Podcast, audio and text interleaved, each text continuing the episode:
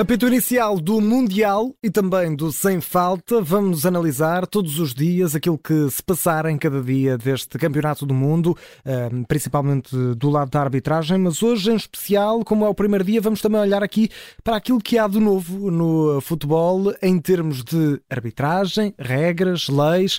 E para isso temos, como sempre, o nosso áudio-árbitro, ex-árbitro internacional Pedro Henriques. Pedro, Boa noite, bem-vindo. Boa noite. Uh, bem-vindo ao Mundial também 2022. Já começou, já estamos Obrigado. em festa. E Pedro, começamos num dia em que, apesar de tudo, temos aqui uma outra coisa para ver do jogo entre Qatar e Equador. Mas começo por te perguntar, e fazendo aqui um, um olhar mais geral, que hoje vamos fazer aqui este Campeonato do Mundo, uh, que tipo de arbitragem é que podemos esperar? Qual é a apresentação? Uh, se pudesses resumir, se pudesses resumir no fundo os árbitros escolhidos para este Mundial, como é que resumias?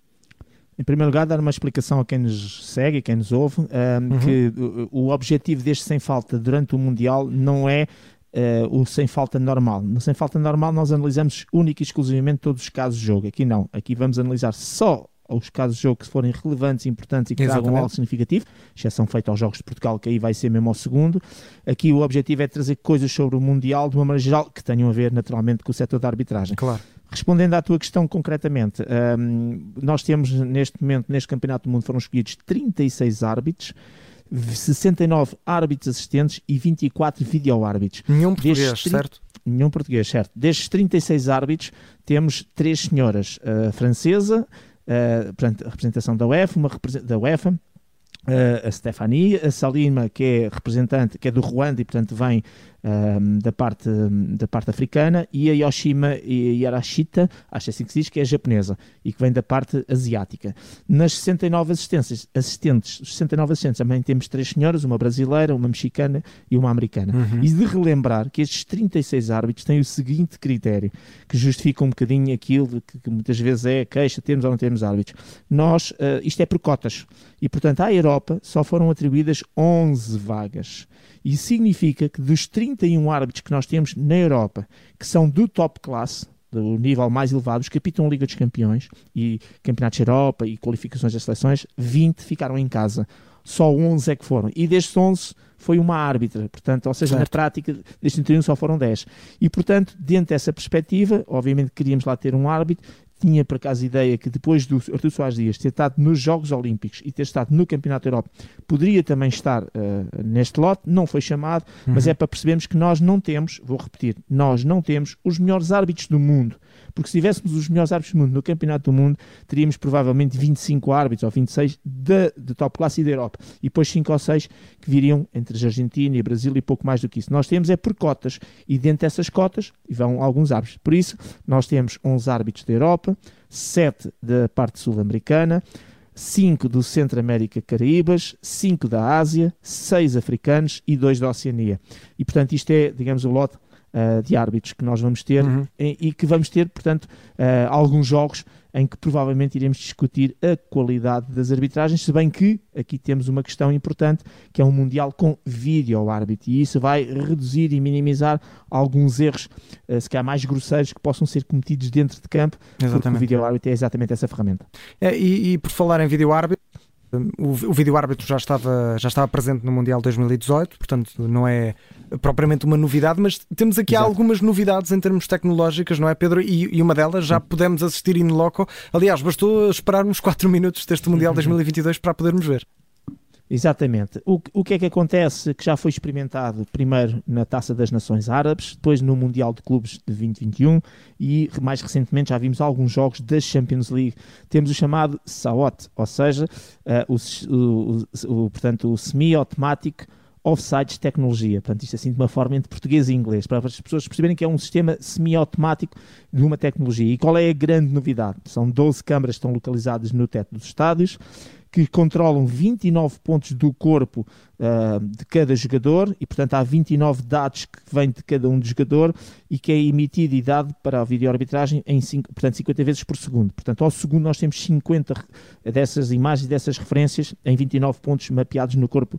Mas a grande novidade não está aqui, está no receptor colocado na bola. A bola, a Al-Hilal, acho que é assim que se diz, que significa a viagem em árabe, a nova bola que tem até as cores do Qatar e inspirada na cultura, na arquitetura e nas implicações do Qatar, uh, e depois com mais umas referências tecnológicas, agora não vale a pena, mas tem este receptor. E este receptor permite enviar também dados para a sala de vídeo arbitragem 500 vezes, eu repito, 500 vezes por segundo. O que é que é a grande diferença aqui? É que quando, e hoje tivemos esse caso, já vamos falar, quando um jogador faz o passo para o seu colega, quando certo. toca na bola, aquilo que hoje é feito, ainda nas nossas tecnologias internas e, e todas as nações, os países, que é o, o vídeo árbitro tentar perceber o momento do passe, e lá está o tal frame à frente para tentar perceber se é ali ou lá, este momento do passe, este momento de que o jogador toca na bola, e no fundo é um momento que conta para analisar o fora de jogo, que é o momento do passe, é feito automaticamente pelo computador e, portanto, não há mão humana. Quer dizer que quando temos um fora de jogo hoje, embora aqui nesta tecnologia, como já devem ter reparado, não é por centímetros, é por imagens virtuais. Exatamente. Os jogadores são transformados em bonecos, depois passa-se por uma imagem superior e percebe-se quem é que está mais à frente ou mais atrás. Mas se tivermos um jogador mais à frente ou mais atrás, como aconteceu hoje, por muito pouco, seja o muito pouco que significa um centímetro ou dois ou três ou dez, esse muito pouco é dado automaticamente. Não foi a mão humana a colocar. A mão humana está lá ainda para perceber qual é o ponto que temos que analisar. Se é o pé, se é o ombro, para perceber qual é a linha que nós vamos analisar do avançado em relação à defesa. E, portanto, e depois isto vai para a sala de vídeo árbitro, que é dado, estas referências são dadas ao segundo, mas depois a análise é que vai demorar sempre um bocadinho mais. Menos do que já temos nestas tecnologias caseiras, porque não é preciso desfazer e voltar a fazer para ver se realmente foi 5 ou 6 segundos, uh, centímetros, mas exatamente uh, dado com esta precisão. E esta é a grande novidade do chamado fora de jogo semiautomático eh, tecnológico. Uhum. E Pedro, para além de novidades tecnológicas, aí temos 5 minutos, vamos eh, olhar vamos também para que. Sim, vamos eh, ver que, que outras novidades é que há rápida. nas leis do jogo, exatamente. Sim, de forma, de forma rápida. Temos aqui também a tecnologia de linha de gol, que toda a gente já conhece, que também vai para o relógio do árbitro a dizer se a bola transpôs ou não completamente a linha de baliza. Temos este fator que temos 26 jogadores por seleção, 11 a jogar e 15 no banco, portanto temos 15 uhum. suplentes, dos quais os selecionadores podem fazer 5 substituições, como nós conhecemos, sendo que na segunda parte só podem utilizar 3 paragens para fazer as substituições. Ou Também, seja, ninguém vai para a bancada, não é? Ninguém vai para a bancada. Além disso, enquanto nas ligas nacionais só podem aquecer 3 jogadores de cada vez, à semelhança da Champions League, podem aquecer aqui 5 jogadores de cada vez. Uma vez que se pode fazer 5 sessões, e no limite um, um, treinador podia querer meter de uma só vez 5 jogadores. E depois, nos jogos, a partir dos, dos oitavos de final, em que é a eliminar, Uh, significa que pode haver o prolongamento e no prolongamento, além destas cinco sessões, pode-se fazer uma sexta substituição. E como também eliminar, pode haver pontapés de penalti, a partir de, de, desses pontapés de penalti, todos os jogadores que tiverem nesse jogo cartão amarelo, isto é, durante os 90 minutos ou mais os 30, por isso é que se vai para penaltis, uhum. tiverem cartão amarelo, são limpos esses cartões amarelos para que se algum jogador que vai executar o pontapé de penalti, ou o próprio guarda-redes, que vai ter que defender 5 possibilidades de penalti, se cometer alguma infração que leve cartão amarelo, não será expulso. Muito e estas bem. são, de uma forma geral, as, as, as, alterações ou aquilo que vai acontecer. Muito bem, e o programa vai ficar em podcast para os nossos ouvintes que não conseguiram apontar agora em direto poderem relembrar e retomar todas essas novidades em termos de, de leis do jogo. Pedro, Vamos terminar com os lances lance. que marcaram exatamente o, o, dia. Como tu disseste muito bem no início, não vamos, como é habitual, sem falta, olhar aqui exaustivamente para cada amarelo, cada lance, mas vamos aqui destacar um ou outro lance por dia que acabam por Sim. marcar eh, cada, cada jornada do Mundial. Eu, eu destacaria dois, se tu Sim. quiseres, mas não sei se tens aí alguma proposta. Sim, eh, provavelmente são os mesmos, não é? Exato. Primeiro o golo, o golo anulado, eh, logo Exatamente. ao início, e depois o pontapé de penalti que dá um 0 é ao Equador. Mesmo.